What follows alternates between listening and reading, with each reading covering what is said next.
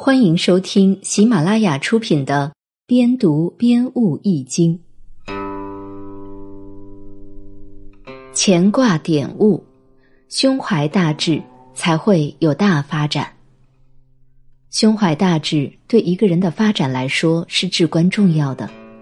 只有胸怀大志，才会有大的发展，成就一番宏伟事业。任何人在一开始都是平凡的。但是，只要奋发进取，自强不息，弱小终会变得强大起来。这是一种指引人生方向的大谋略。同时，我们做任何事都必须认清客观形势，它包括两个方面的内容：一是客观现实，二是客观规律。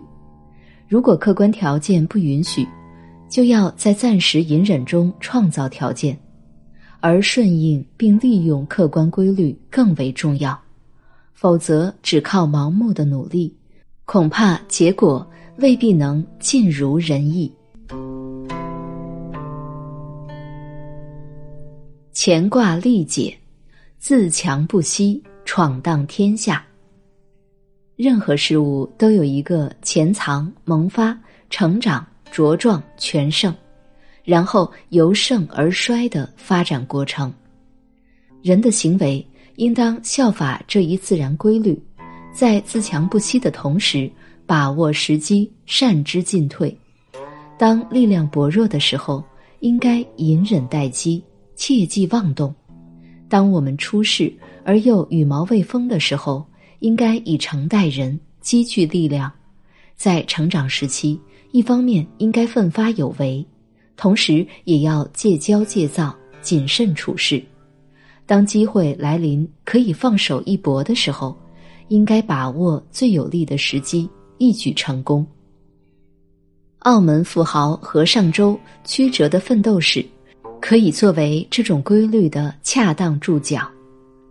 一九三九年，何尚洲以优异的成绩考取香港名校香港大学，专修理科。一九四一年，太平洋战争爆发，新港督规定香港大学生都有义务参军。一九四一年十二月八日，日军进攻香港，何尚洲被分配到防空警报室，做电话接线员。警报室设在他叔公和甘棠花园洋房的地下室里。自从战争爆发，物价飞涨。母亲做工的积蓄应付不了昂贵的米价，母亲唉声叹气，不知日子怎么过，更为他的安全担忧。跟母亲商量之后，怀揣了十元港币的何尚周，在一天晚上搭一艘小船逃往澳门，加入了联昌公司，是澳门最大的公司之一，由葡萄牙、日本、中国三方合办，主要借战争之机。利用机船运送粮食货物，供应市民而获取利润。何尚洲来澳没几天，遇到来澳避难、声名显赫的河东爵士。他虽是河东的侄孙，在香港却很少有机会见他。而在何尚洲的心里，河东一直是高高在上的大人物。现在都是避难，爷孙俩见面格外亲切。河东勉励何尚周说：“年轻人出来干活，要想成功，就记住两条：一是要勤力肯干，二是钱到手里要抓紧，不要乱花钱。”此后，何尚周牢牢记住了河东的鼓励，发誓要在澳门干出一番事业。他在联昌公司任秘书期间，还负责粮油棉纱生意。原有的中英两种语言不够用了，他就拼命学习日语和葡萄牙语。凭着努力，没多久他就会使用简单的日常用语了。何尚洲在联昌公司只做了一年的职员，由于他成绩斐然、才干出众，就被公司吸收为合伙人。此后，他主要的职责是押船，即把货物运到海上。与贸易伙伴在海上交易，他凭借着自己良好的作风和机敏的反应，受到老板的赏识。有一次押船，不是以货易货，是以钱易货。老板让他身揣三十万港元现金，相当于今天的几千万。当天午夜，他开船开到了交易海面，不见对方船只，天上没有月亮，海面一片漆黑。到凌晨四点，才听到马达声由远而近。为了慎重起见，他叫胖水手过去验船。胖水手说：“对方吃水这么深，不会有诈。”话音刚落，机关枪就横扫过来，胖水手当场身亡。就在这时，从乌黑的海面上跳出来数个海盗，把船上的枪缴去。有几个凶神恶煞的家伙用枪顶着船员，叫道：“统统把衣服脱光！”当和尚周把他的衣服脱光时，三十万巨款暴露出来。海盗们从没见过这么多钱。个个眼珠发绿，海盗老大命令一个海盗守住他，把钱抱回了海盗船。船上的水手一丝不挂，被海风吹得瑟瑟发抖。海盗数完钱，马上分赃，又吵又闹。看守河上洲的海盗熬不住了，也跳上海盗船去抢钱。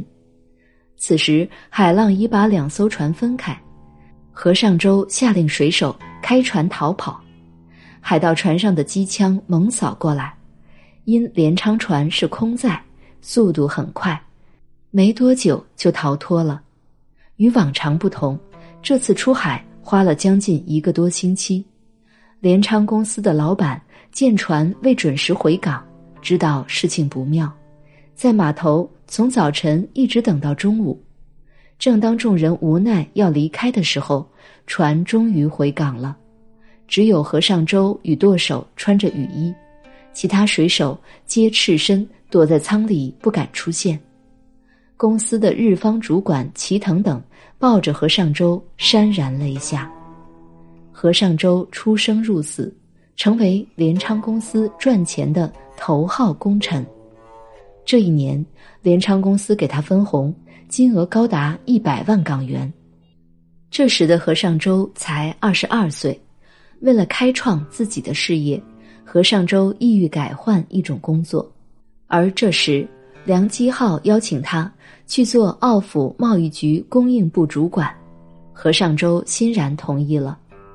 何尚周看到，由于长期战乱，农田荒芜，粮食匮乏，澳门经常闹米荒，就召集一批人前往广州购米。广州的黑市上米也非常昂贵。但是他凭着出色的外交才能，购到市政府囤积的官粮。数天之后，何尚周已经率领四艘满载大米的船队回澳，船底码头上千澳民站在岸边拍手欢呼。这时，何尚周激动的不是那一沓又一沓白花花的钞票，而是他已经成为了澳门人民的英雄。战后时局稳定。不少香港人乘船来澳门赌钱，何尚周不失时机的创办了一间船务公司，购置了一艘载客三千人的客轮，是当时港澳航线上最大最先进的客轮。此后，他不断将经营范围扩大到当时的各行各业。次年三月三十日，他正式与澳门政府签订承办博彩业的新合约。签约后的两个月，四人合组的澳门旅游娱乐有限公司正式成立。当时的霍英东任董事长，叶汉、叶德利任常务董事，何尚周则作为股东代表人和持牌人出任总经理，主管公司事务。这样，何尚周成了澳门赌业的真正掌门人。自此以后，澳门赌场的生意蒸蒸日上。一九七零年，娱乐公司扩大赌场，何尚周斥资六千万澳元建起了葡京酒店。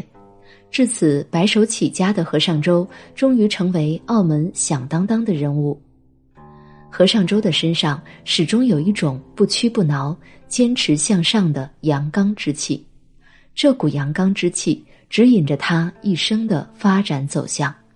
从他的人生历程中，我们可以看到乾卦的真意：只有奋发图强、自强不息，才是走向成功的唯一途径。这里结义补充一句：故事中的何尚周就是澳门赌王何鸿燊以前的名字。